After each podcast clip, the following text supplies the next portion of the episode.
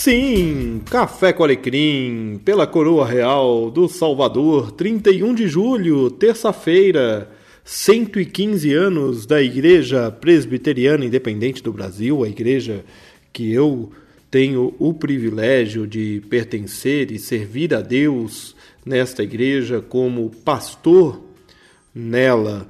Deus me deu o privilégio de conhecer a mensagem do Evangelho pela tradição reformada, como herança dos meus pais, principalmente da minha família materna, e tenho o privilégio de crescer ouvindo a mensagem pela tradição reformada e desde a minha adolescência pertencer à Igreja Presbiteriana Independente do Brasil.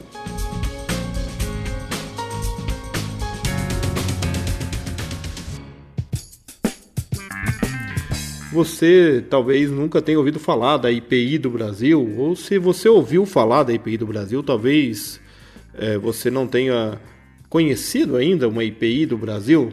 Nós estamos presentes em mais de 300 cidades no município brasileiro, uma igreja, como eu disse, de 115 anos, cuja visão teológica se alinha com a tradição reformada, que observa a tradição reformada numa ótica mais brasileira, mais contextualizada com a sua realidade. Nós somos uma igreja que prega o Evangelho, uma igreja que vê no povo brasileiro o potencial desde o seu nascedouro como igreja. É uma igreja que olha para o povo brasileiro tendo a certeza de que Deus escolheu este povo também para pertencer ao seu rebanho.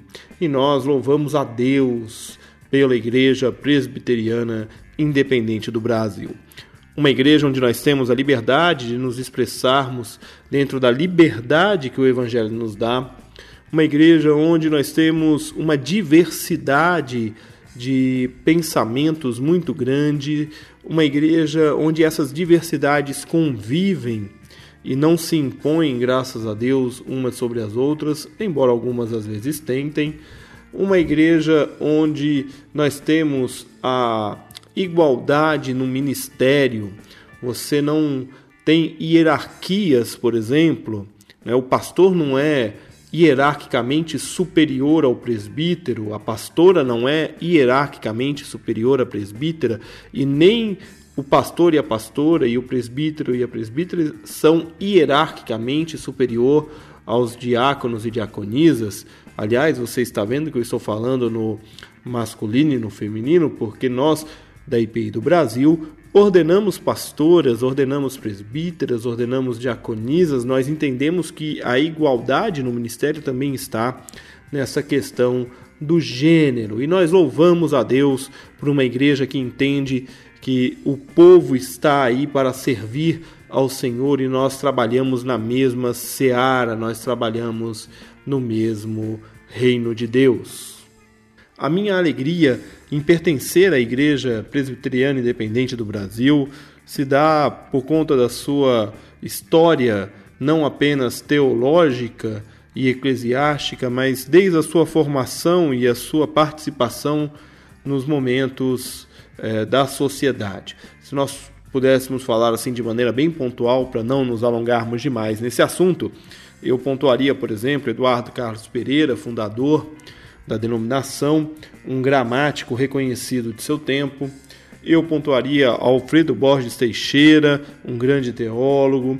Eu pontuaria é, Reverendo Abival Pires da Silveira, um grande pastor e também uma personalidade do final do século passado, principalmente nos anos 70 e 80, no que diz respeito na luta pela redemocratização. Eu pontuaria o meu professor do seminário, o pastor Reverendo Deonildo Silveira Campos, um sociólogo das ciências da religião, reconhecido no mundo acadêmico e fora dele, um homem de Deus. Eu pontuaria a Reverenda Shirley dos Santos, a minha professora do seminário, também uma pastora relevante, atuante aqui na região de Guarulhos, no, no, presbitério do qual eu participo também, nós fazemos parte do mesmo presbitério, e tantos outros homens e mulheres a quem eu, eu admiro e olho para a história de vida deles e delas e vejo ali a expressão do reino de Deus e como Deus age na vida daquelas pessoas. Eu sou grato a Deus por pertencer à Igreja Presbiteriana Independente do Brasil. E eu falo apaixonadamente com você sobre a Igreja Presbiteriana Independente do Brasil, porque de fato eu sou apaixonado por esta igreja. Né? É, às vezes os colegas, alguns colegas pastores falam que é, eu não enxergo os problemas da igreja, que eu só falo bem da igreja, e eu falo mesmo. Eu falo porque eu sei que a IPI do Brasil tem os seus problemas, as suas dificuldades, mas ela é uma igreja onde o Evangelho de Deus é anunciado. Ela faz parte do corpo de Cristo. Ela também é noiva de Cristo. Ela também é uma igreja que prega o reino de Deus. Problemas? Tem sim. Eu fico às vezes muito indignado com alguns pastores e pastoras que adoram ver a grama do vizinho mais verde, sabe? Eu sou o contrário, eu vejo a minha grama muito verdinha. Né? Eu louvo a Deus pela IPI do Brasil, por esta igreja pujante, uma igreja que anuncia o Evangelho, uma igreja que se coloca a serviço do reino de Deus aqui na pátria Brasil. A IPI do Brasil nasceu no ano de 1903, é, um grupo de sete pastores e 15 presbíteros se desligaram da Igreja Presbiteriana do Brasil e o motivo do nascimento da IPI do Brasil é um tanto quanto controverso. Né? O mais conhecido deles é o da maçonaria.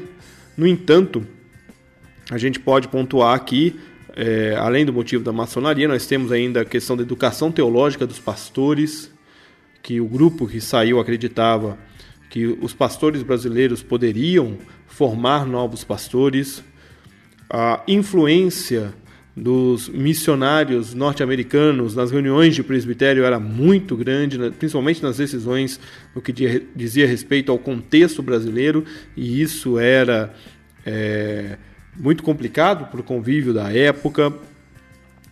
Havia ainda a questão da educação dos filhos da igreja, em que a IPI do Brasil acreditava que a igreja necessitava educar os seus filhos e, e criar os seus filhos, é, sem terceirizar esta parte.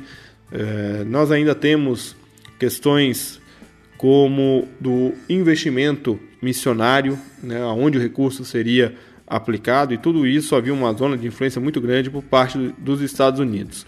Quando a IPI do Brasil surgiu, havia um temor de que a igreja não sobreviveria, principalmente por conta das questões financeiras. No entanto, o que se viu foi o contrário, né? A Igrejinha dos Milagres, como ela foi carinhosamente apelidada naquela época, é, sobreviveu. Sobreviveu não por mérito próprio, mas por mérito de nosso Senhor Jesus Cristo e está aí até hoje, né? É, sobrevivendo, anunciando o Evangelho com projetos missionários é, espalhados por todo o Brasil e também com presença presbiteriana independente em praticamente todos os estados brasileiros. É uma igreja que você vai encontrar com mais facilidade na região sudeste, né? é, Nordeste também ela é bem presente, no Sul menos, no Centro-Oeste ela está em expansão e no Norte também ela está em expansão. Então você pode procurar uma igreja presbiteriana independente do Brasil acessando www.ipib.org. E eu louvo a Deus por esta igreja, a Igreja Presbiteriana Independente do Brasil. E é pela coroa real do Salvador que eu me despeço de você aqui, desejando a você as mais ricas bênçãos de Deus. E eu não poderia deixar é, de gravar esse episódio hoje, no dia 31 de julho, sem fazer menção à Igreja Presbiteriana Independente do Brasil. Um episódio inteiro dedicado a esta igreja que eu amo, que me acolheu, que despertou em mim a vocação pastoral que o Senhor concedeu e é a igreja que Deus tem confiado a mim, a tantos outros e outras pastores e pastoras para cuidar do rebanho do Senhor. Que Deus nos abençoe e a gente se vê no próximo episódio. Um abraço.